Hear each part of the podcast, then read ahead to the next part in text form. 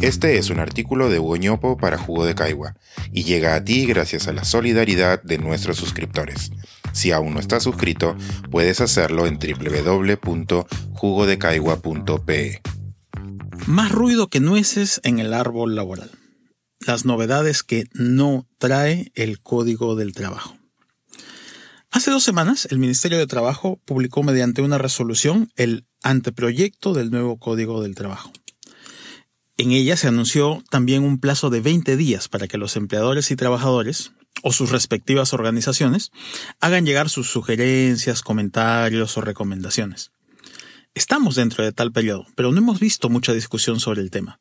El debate sobre el cambio de la constitución y la ineptitud de nuestros gobernantes ha acaparado la atención. Dentro de las múltiples razones por las que el trabajo es importante en nuestra sociedad, subrayo dos. Primero, la manera de convertir bonanza macroeconómica en bienestar para los hogares es a través del trabajo. Así, el mercado de trabajo funciona como una faja de transmisión entre lo macro y lo micro.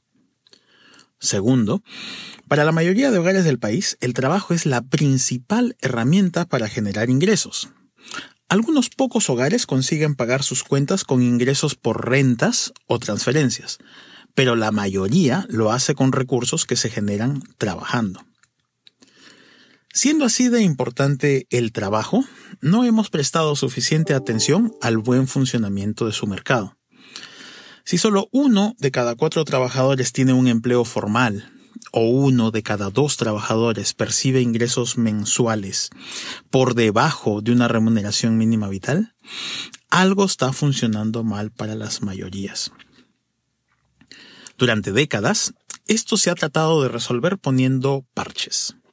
Es decir, resolviendo los problemas particulares de las relaciones laborales, con leyes, decretos supremos y resoluciones ministeriales del MINTRA, del MIMP y de algunos otros ministerios. Así hemos ido acumulando normativa con desmesura, hasta convertirnos en un caso de estudio acerca de cómo no se deberían hacer las cosas. Por ejemplo, el compendio de normas laborales del régimen privado, actualizado a septiembre del 2020, tiene 1.838 páginas. En él conviven normas del año 1963 sobre relaciones industriales, con otras del 2020 sobre seguros de vida o acoso. Imagine a un microempresario que quiere cumplir con toda la normativa laboral vigente tendría que dedicarle demasiado tiempo al tema, descuidando el núcleo de su negocio. O tendría que contratar a un estudio de abogados o contadores, aumentando sus costos. La informalidad también es resultado de la complejidad de la legislación. Por ello, necesitamos con urgencia un código del trabajo que simplifique el cuadro barroco de nuestra legislación laboral vigente pero también requerimos cambios radicales en el funcionamiento del mercado de trabajo, pues necesitamos un mayor dinamismo en la generación de empleos. Y aquí radica lo más profundo. De ello dependen muchos otros resultados como el de las pensiones. Esto puede ser tan o más importante que el cambio a la actual constitución en el que se están enfrascando nuestros políticos. La propuesta que ha compartido el gobierno cumple con el objetivo simplificador. El código tiene menos de 200 páginas, pero falla en el objetivo de cambiar radicalmente las reglas de juego. Tiene varias decenas de cambios, pero difícilmente alguno de ellos podría ser catalogado como radical. Entre esos cambios se habla de la duración máxima de los contratos de plazo fijo, la definición de trabajo a tiempo parcial, los requisitos para el teletrabajo, la suspensión disciplinaria, la tercerización, las prácticas laborales, el personal de confianza, la conformación de los directorios, entre otros. En general, y por obvias razones, las legislaciones laborales en el mundo tienden a proteger más al lado débil de la relación laboral esto es, el trabajador. La legislación laboral peruana no ha sido una excepción en ese sentido. Pero además, en el nuevo código se trae de regreso una mención explícita a un principio que en algún momento desapareció de la normativa. Indubio pro operario.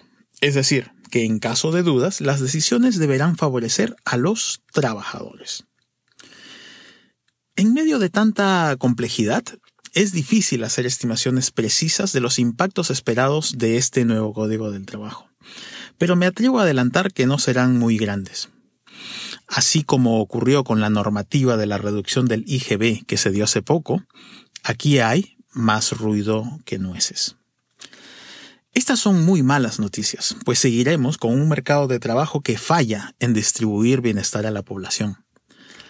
La mejor manera de distribuir tal bienestar es con la creación de cada vez más empleos con mayor productividad de los que tenemos ahora. Y esto es algo que la normativa no incentiva. La mirada moderna de la legislación en el mundo apuesta por proteger a las personas y las familias, y no tanto a los empleos. Esto se logra, por ejemplo, apostando por pensiones y seguros de salud universales en lugar de vincularlos a empleos formales. Es mejor pensar en ellos como derechos ciudadanos que como derechos laborales. De nada sirve darle estabilidad a los empleos de muy baja productividad. El dinamismo es mejor. Ojalá nos movamos en esa dirección en un futuro no muy lejano. Pero para esto se requiere generar nuevos consensos. Este es un artículo de Hugo para Jugo de Caigua y llega a ti gracias a la solidaridad de nuestros suscriptores. Si aún no estás suscrito, puedes hacerlo en www.jugodecaigua.pe.